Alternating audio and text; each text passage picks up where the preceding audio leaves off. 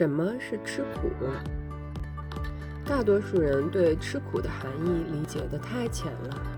穷根本不是吃苦，穷就是穷，不是吃苦。吃苦不是受穷的能力，吃苦的本质是长时间为了一件事聚焦的能力，以及为了长时间聚焦做一件事的过程中所放弃的娱乐生活。所放弃的无效社交，所放弃的无意义的消费生活，以及在这个过程中所忍受的孤独和不被理解，本质是一种自控能力、自制能力和坚持能力，以及深度思考。很大程度上，靠自己成功的富人，往往比穷人更能吃苦，否则他就不能靠自己白手起家。